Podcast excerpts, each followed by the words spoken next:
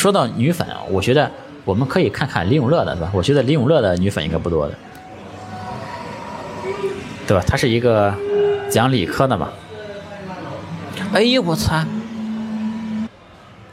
公司现在的运营给我做了份报告，对比了我和其他几个有名的自媒体，包括巫师财经、老蒋巨靠谱等等。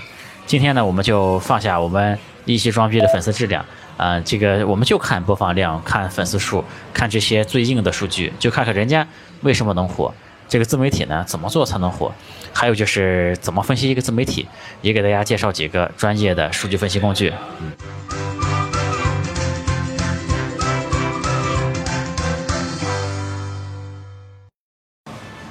有趣的灵魂聊科技人文，我是李自然。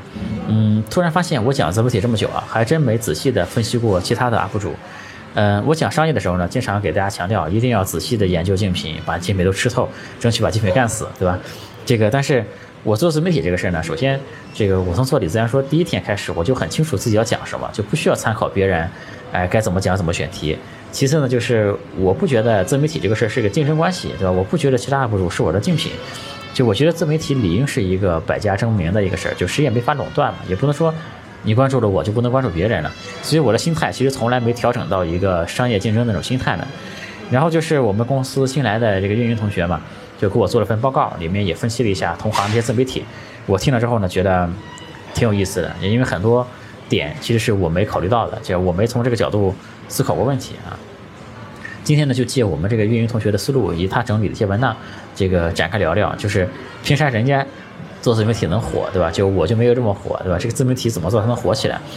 当然，这里面考虑到定位啊，我们这个运营同学参考的，嗯，就是像无知财经啊、老蒋巨靠谱、李永乐，其实还是这些偏知识输出的，对吧？这些 UP 主，而不是那些讲旅行的、讲美食的，或者是像李子柒这样的，对吧？这首先呢，把今天。要提到的几个 UP 主，简单的评价几句啊，就是这些都是我们觉得，都是我们运营同学觉得做的非常好的，很正面的。这个就比如说无知财经啊，无知财经呢，这个我也觉得它非常厉害，因为它涨粉涨得非常的凶猛。我前面有期视频，这个里面有几句话，这个很多我的粉丝会觉得我是针对无知财经的啊，其实并不是，因为我当时说到这个商业分析能力，这个这个商业分析不能只看纸面上的数据嘛。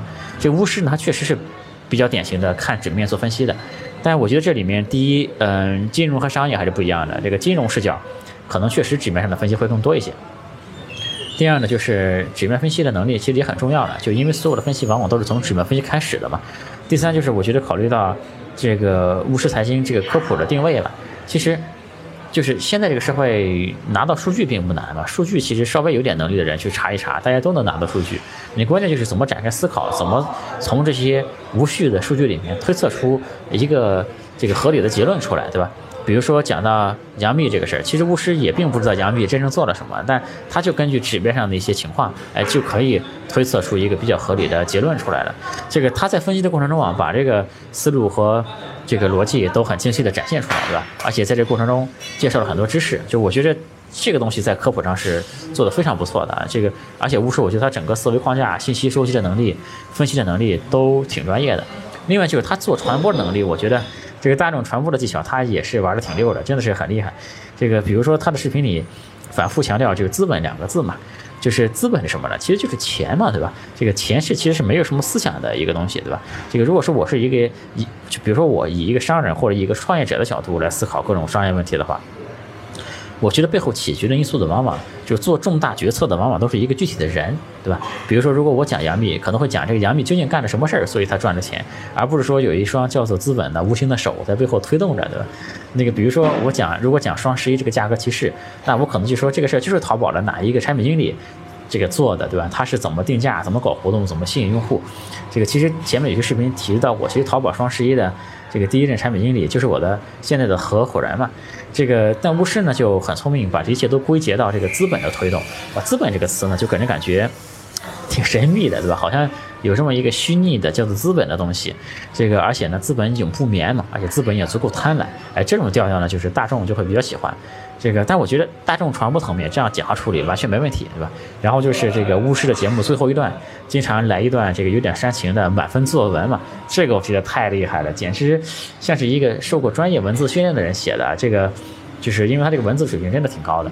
这个所以说整体来说，呃，不管是在这个分析的专业程度上，还是在传播方面，巫师财经我都挺佩服的。我觉得他肯定是这个行业的顶级水平吧，真的是挺佩服的。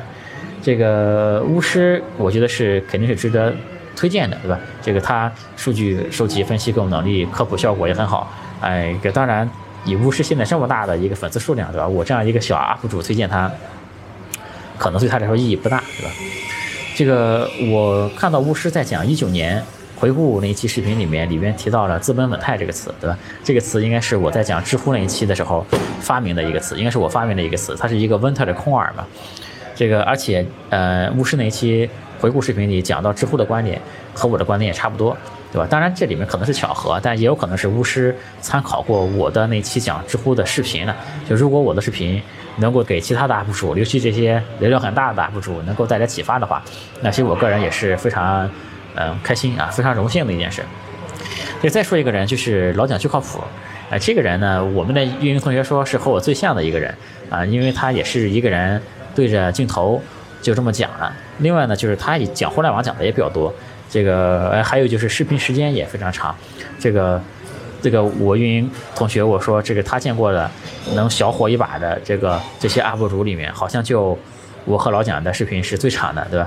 其实就是我挺喜欢这种真人露脸的这种视频的，因为感觉挺真实的。那现在有很，因为现在营销号太多了嘛，很多营销号就是。这个一文案配上一堆莫名其妙的图，什么高楼大厦呀，对吧？什么宇宙啊什么的，就 就感觉特别营销号，对吧？当然前面说的物质财经呢，他也没露脸，但他这个视频制作很精良，而且这个节奏感把握的很好，对吧？他的视频准备的更充分，对吧？我猜巫师应该是有这个逐字稿的，所以他节奏很快，高密度的剪辑可能也没法用真人露脸的方式啊，整体是很高的水准。老蒋呢，我猜他应该是没有逐字稿的，这没有逐字稿呢。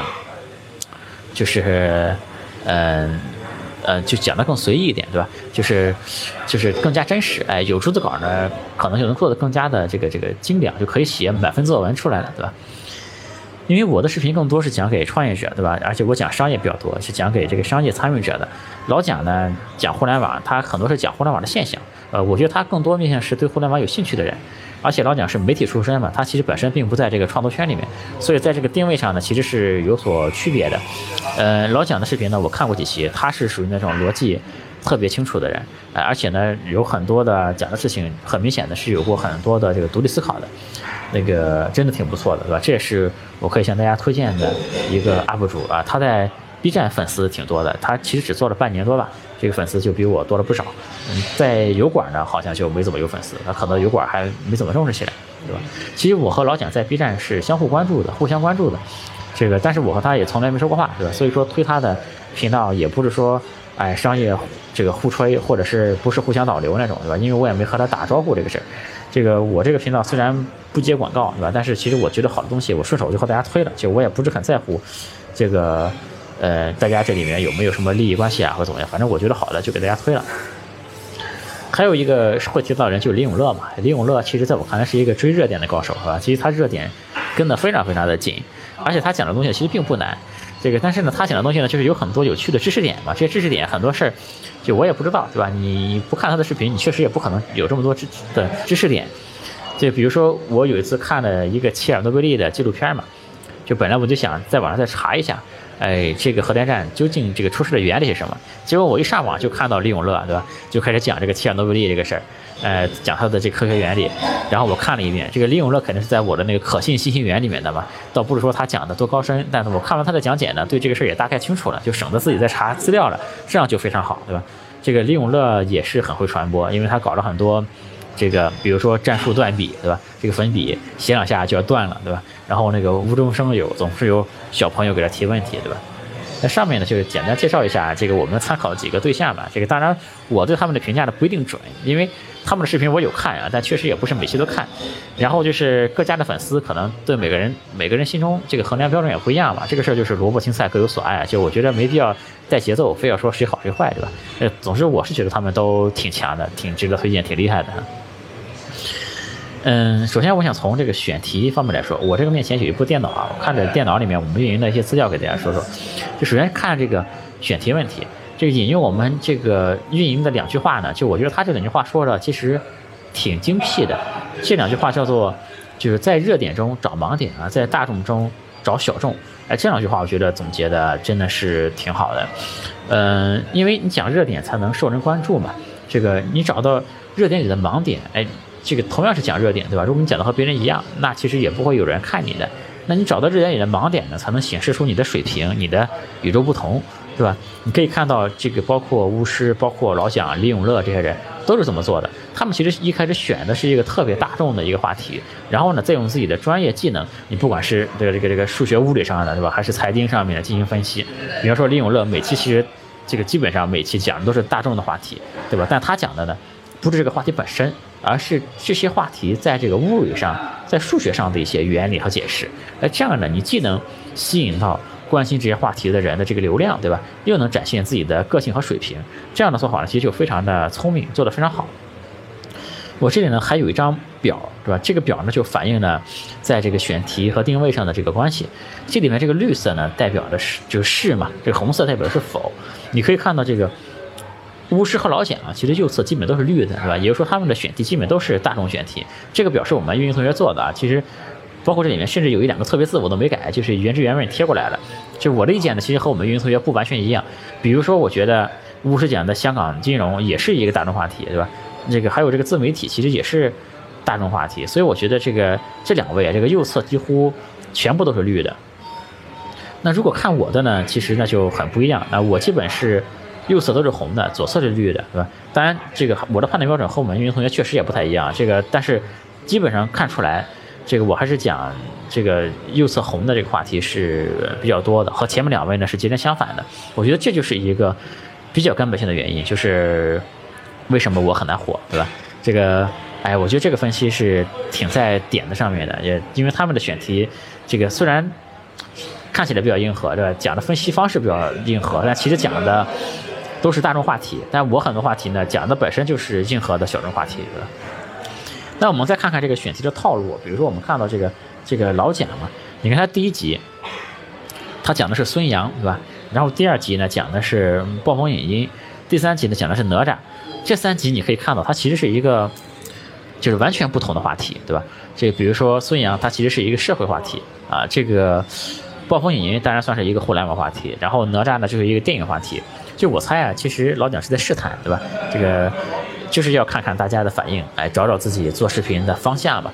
这个我他是一个媒体人嘛，我觉得这可能也是一个有经验的媒体人的打法。大家可以看到这个播放量啊，讲到哪吒这一期，这个流量就起来了嘛，对吧？这个这一期就火了。然后呢，这个流量来了，老蒋就顺势哎来一波趁热打铁，这个哪吒这个话题就连着讲了三期，对吧？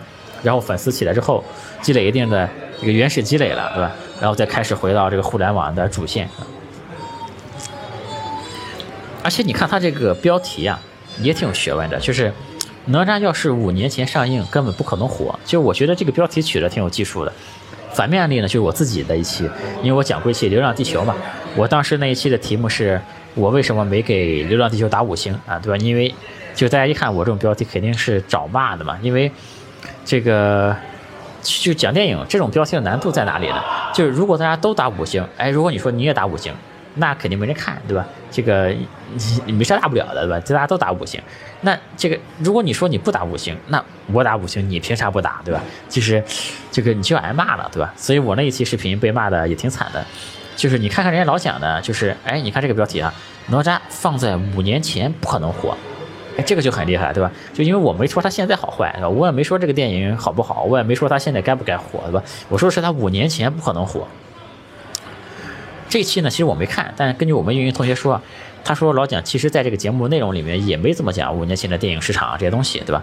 我觉得这就是一个技巧，是吧？既吸引了眼球，还不挨骂，这个学习了，对吧？真的是学习了。然后可以看到后面这个老蒋其实讲了很多期 B 站嘛，这个 B 站这个话题，在 B 站上讲这个讲道理就是你在 B 站讲 B 站，对吧？就是可以这个从理论上讲，所有的用户都是受众嘛。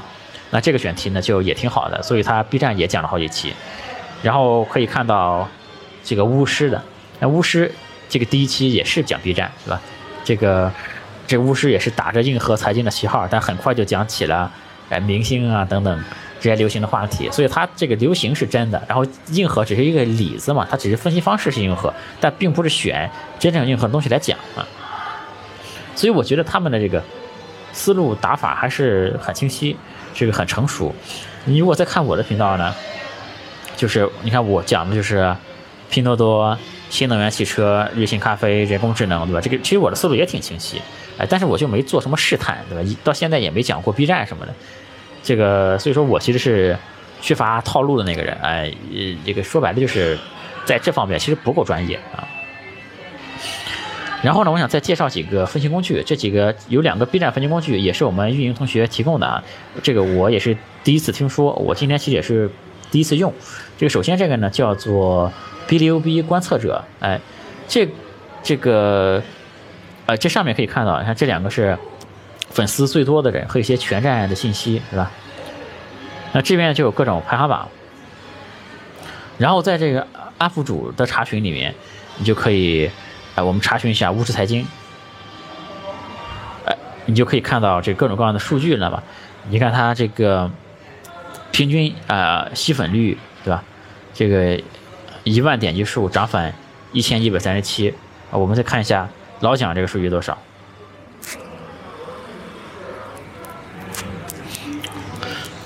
老蒋这个数据呢是五百七十六，是吧？再看看我的，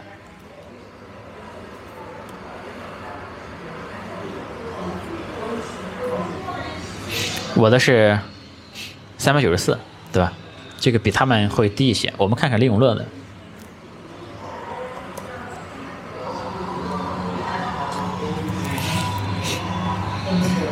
李永乐呢是二百六十九，是吧？其实李永乐还更低了一些，可能是因为他视频比较多。就所以其实我之前视频就说过，其实很多 UP 主这个层次不高的，他们就堆上很多数据来表示自己很专业，对吧？但其实现在数据是特别廉价的东西，每一个人其实你只要使上这种适合的工具，你都能获得一大堆的数据。那关键就看这些数据怎么解读，对吧？比如这个吸粉率，对吧？这个如果不看李永乐的话，可能说明我做的比较差。但如果你看李永乐呢，那李永乐比我还低。这个但其实呢，他比我厉害的多，对吧？这个 B 六 B 这个工具呢是免费的啊，这个我看了看，里边能看的数据，能看的维度好像不多。还有一个工具呢，就是这个叫做什么卡斯商业智能分析系统，哎，这个好像能检测的这个平台就比较多。我们也看看五路财经，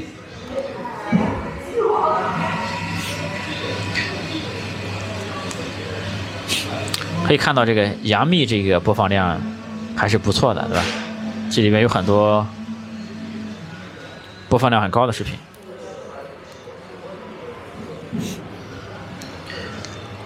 看老蒋这里面其实也是有爆款视频的，李佳琦啊，网易裁员，这个播放趋势。再看看我的。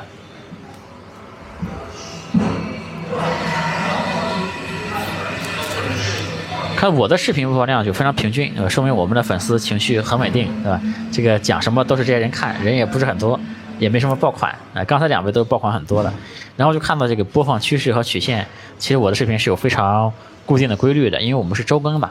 这个虽然没承诺过周更，对吧？但一直内心是这么要求的，就一直周更下来。其实我做事是讲究，是相信这个大力出奇迹的，对吧？我是一个相信大力出奇迹的人，就捷径债打呆仗刚正面对吧？所以说。这个我不太喜欢依靠小聪明、智商的优势，对吧？这个我做视频这个事儿就不太能接受歌，所以我一直坚持每周都出。这卡斯平台的很多功能都是收费的，这本来其实想充点钱体验一下啊，但是看到这个充钱不是直接充值，因为还要和客服联系。那这种和客服联系的呢，不但比较麻烦，而且往往比较贵，那我们就算了。这个。随便说一句啊，就对于这些本身就有价值的、有商业价值这些平台，就是现在这些做自媒体的这么多嘛，就是如果你针对这些人做数据分析的工具，其实可以挺稳定的赚钱的。其实做数据分析就是帮大家赚钱的，就帮大家做数据分析，然后能赚钱的企业还挺多的。比如说在出海方面，也有一家叫 App Annie 的，对吧？它就是帮。这个企业做这个，嗯，竞品分析可以看到这各个 app 的排行榜呀、流量趋势变化呀，各种东西都挺赚钱的。现在其实国内做自媒体的挺多的嘛，但其实这个刚才看的这两个工具，我感觉一般般的，对吧？其实我觉得应该可以有更好的工具做出来的，比如说这个，哎，我们说 YouTube 吧，YouTube 其实有很好的工具的。YouTube 我知道一个叫这个 Nox Influencer，Nox Influencer 这个工具，其实我们做海外有的时候会用到这个工具来做分析的。就虽然它是免费的，但其实我觉得比前面两个做做的很多。你看这个界面也好看很多啊。这个比如说我点一下这个 Top US YouTubers 啊，这个你可以看到这个跟着我的鼠标动，对吧？这个设计感，哎，其实高级了很多。然后我们搜一下乌日财经，啊，你看到它提供的数据其实全面的很多，甚至还能看到预计的这个收入什么的，这个粉丝增长的里程碑、高亮时刻，啊，还有两次掉粉掉了很多，不知道发生什么，这些其实都是可以有兴趣都可以研究的，对吧？这个流量和过去的对比，未来的预测，对吧？未来它有多少粉丝也能预测这个网站，当然不一定准啊，但还是提供了一个预测。然后我们看一下这个受众吧，哎，你看这个女性粉丝还是挺多的，对吧？这个还是真的不少哎，这个嗯挺好的。然后这个地域呢就不是很准，因为油管是没中国的嘛。看到它这个用户的观看时间。晚上看的还是最多的，对吧？最活跃的粉丝还是晚上看的，所以你看他这个其实做的很多东西比前面两个工具好多了，对吧？还他还是免费的啊。再说一下自己，哎，等等，你看我的这个关键词竟然还是梵高，哎，不知道这是怎么搞的。然后这里面有各种数据，观众，哎呦，你看我这个女粉的比例，我操！哎，这个观看时间，因为我们都是按照中国的时间更新的嘛，所以我们很多很多观众是早上看的，一大早看我的视频，挺不容易的，说实话。这个感谢大家的这个包容吧。嗯，说到女粉啊，我觉得我们可以看看李永乐的，对吧？我觉得李永乐的女粉应该不多的，对吧？他是一个讲理科的嘛。哎呦我操！真的假的？你看，我操！而且这么年轻啊！这个因为他是个老师嘛，这个所以应该有很多的这个高中女子校生，对吧？嗯，我想想，我一定要找到一个比我更惨的。哎，这个人，这个人没问题。妈咪说啊，这个人我觉得没问题。哎哎哎哎！看到了吗？这个人可以，对吧？所以看到这种人了，我心里就感觉啊平衡了很多，对吧？其实我挺喜欢妈咪说的那个，其实妈咪说的视频比我前面几个提到 UP 主，我个人看的还更多一点。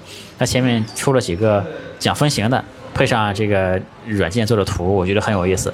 其实他作为一个讲数学的，这个在 YouTube 上有十二万粉，吧？在 B 站好像有个大几十万吧，这个还比这个比这个 YouTube 多很多。这个我觉得挺不容易的。你看，他其实也有前面说的这个大众中找小众的这种思路，对吧？比如说，你看这个，这个三生万物出现在混沌中，哎，这个就很好理解。但它小字呢是这个分根鲍母常数，啊，这个很聪明。你如果标题叫分根鲍母常数，那没人看了，对吧？但你说三生万物，大家就比较好理解。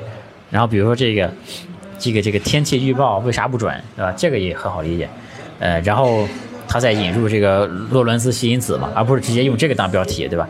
然后讲这个逻辑四 D 方程也是标题是大字是人口数量算不准，对吧？这都是属于先用一个大众的话题来引爆这个这个这个这个视频的播放量嘛，再用自己的专业性来取胜啊。所以其实你看到他们其实都是同一个套路的，对吧？包括李永乐、巫师，其实他们其实都是一个套路的。那我们再搜一下这个老蒋试试看，老蒋好像在 YouTube。这个这个还没怎么做啊，搜一下试试。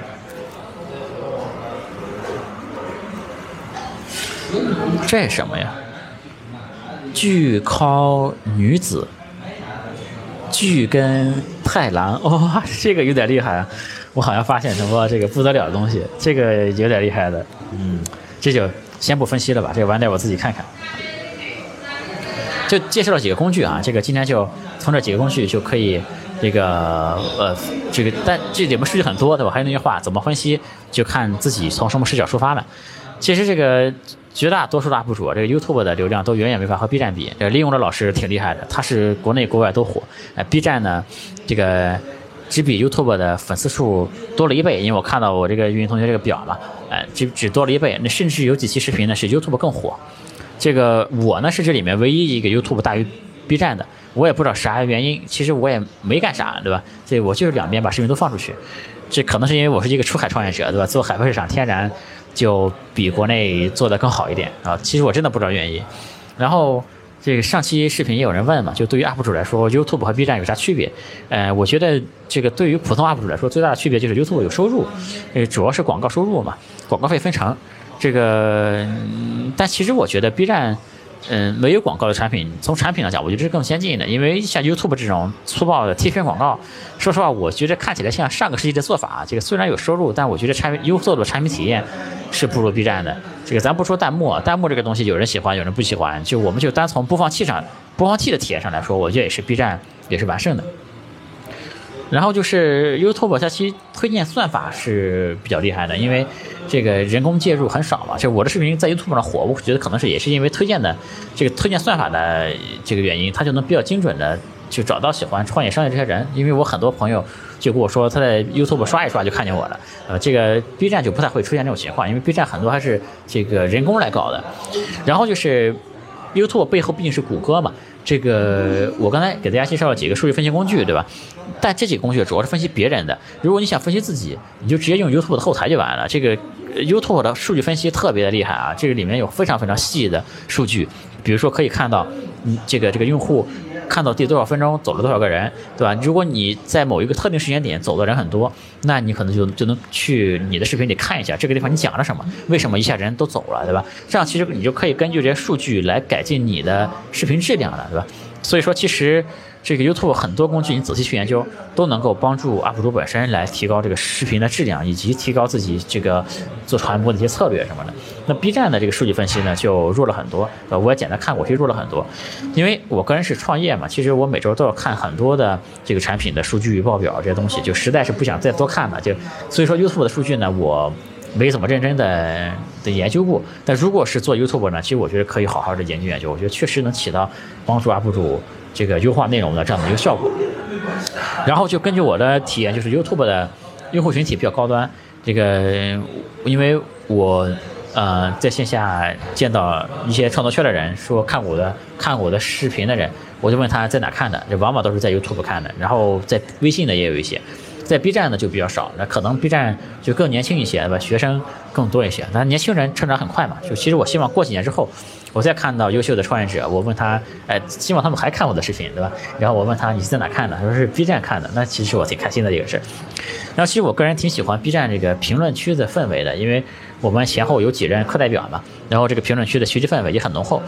这个 YouTube 呢，这个当然有很多高质量的人群，但是其实也有很多水军啊，有些喷子什么的。这个所以说我在我是不是特别喜欢在 YouTube 发评论的？这个 B 站呢，另外还能发动态，这个动态呢可以发。很多张图，YouTube 只能发一张，而且 B 站的动态还能发小视频嘛，所以其实我前两天几个小这个动态的视频是只发了 B 站这个平台的。嗯，我们今天其实就说了这个这个这个，就是对比了一下其他几个自媒体对吧，以及给大家介绍几个数据分析工具对吧？这个可以大家有兴趣的话就可以来就用这些工具吧，和今天介绍的几个思维方式就可以来研究一下。哎，如果你们是做自媒体的话，就可以研究一下你同行的或者你感兴趣的一些这个比较好的、做的比较好的头部 UP 主了，对吧？那我们这个运营同学呢，也是，嗯，跟我说了一下，我们后面李自然说能做哪些改进，也给了我一些建议。首先，他觉得我这个花絮是可以做的，因为他觉得我这个全国各就全世界经常各个地方到处乱跑的，如果是顺手能录一段花絮的话，就也没啥成本嘛。但是放到这个视频里面，就嗯，可能很多观众会喜欢看。这个就会稍微调剂一下这个轻松的气氛吧，因为比如说像老蒋嘛，对吧？他也经常录一下自己家的猫，对吧？这个，呃，然后或者是就录一下我这个场地周边的一些情况，对吧？比如说我现在就坐在一个星巴克里面，这个，嗯，再有一个建议呢，就是这个视频可以加一个分类。我之前的视频呢是没分类的，但很多 UP 主都有啊，我是没有这个东西的。如果加上一个这个一个子分类呢，就可以很方便的方便。这个就可以很方便让观众来选择看，因为对吧？因为我讲的更杂一些，观众可能也不是什么都感都感兴趣，我就可以把它做成系列的节目，对吧？比如说我前面讲了一期日本战国，如果以后我再讲这个东西，可以叫一个日本战国系列，这样喜欢的人呢，可以很容易找全这一系列；不喜欢的人呢，看到这个系列不看了，对吧？这个我们后面也是可以加上的。嗯，再有一个点就是。他建议我要控制一下节奏，其实我今天也稍微控制了一下，是吧？因为我的视频比较长，这个里面又没有什么没放什么插图什么的，信息量比较大的话呢，就看起来比较累。其他 UP 主呢都有控制节奏的这个这个这个这个事儿啊，这个中间给大家一些喘息的时间了。就我是属于那种这一脚这这一踩油门就是地板油，对吧？不给反应时间就直接踩到底了。那这一块呢，其实我后面也会试着调调自己的节奏嘛，就不总是在一个。节奏上面对吧？有一些中间可以稍微缓和一下，然后我后面其实也是，呃，可以穿插几期大众的话题，就前面那个大众中找小众这个思路嘛。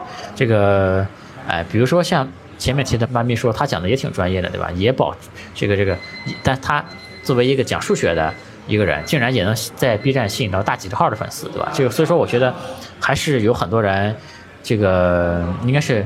有很多我的目标受众还没看过我的视频嘛，所以其实我也是想偶尔讲讲那些大众都很感兴趣的这个话题，在保持风格的同时呢，看看能不能吸引到更多一点的人。还有一个我个人的想法呢，就是因为关注我海外的关注我的海外的这个粉丝很多嘛，其实我之前从来没有专门为这部分群体生产过什么内容，对吧？我也是看到我 B 这个 YouTube 的用户其实是很多的，那其实我之前所有的内容都是默认是给国内的人讲的。那其实现在呢，我们中国有很多东西是特别先进的，也有很多产品、很多业态、很多商业模型，其实是远超国外的啊。就其实后面我也是想能够针对国外的朋友们聊聊中国的这些先进的东西，我让大家看看有没有可能把一些中国先进的东西输出到海外去，对吧？因为大家都是从商的嘛，这个我觉得还是很多人会感兴趣的。嗯，现在这个春节马上就到了，对吧？这个我们。春节，呃，这一期就不更了。那个，大家就我们就春节后再见。今天呢，也在这里和大家给大家拜个年啊，祝大家这个鼠年一切都顺顺利利的啊。嗯，那今天就聊到这里。游戏的灵魂，聊科技人文，我是李自然，呃，我们就下次再见，拜拜。欢迎加我的个人微信，我的微信号是李自然八九九，全拼的李自然，数字八九九，李自然八九九。我们有一个社群，大家一起来讨论商业、科技、互联网。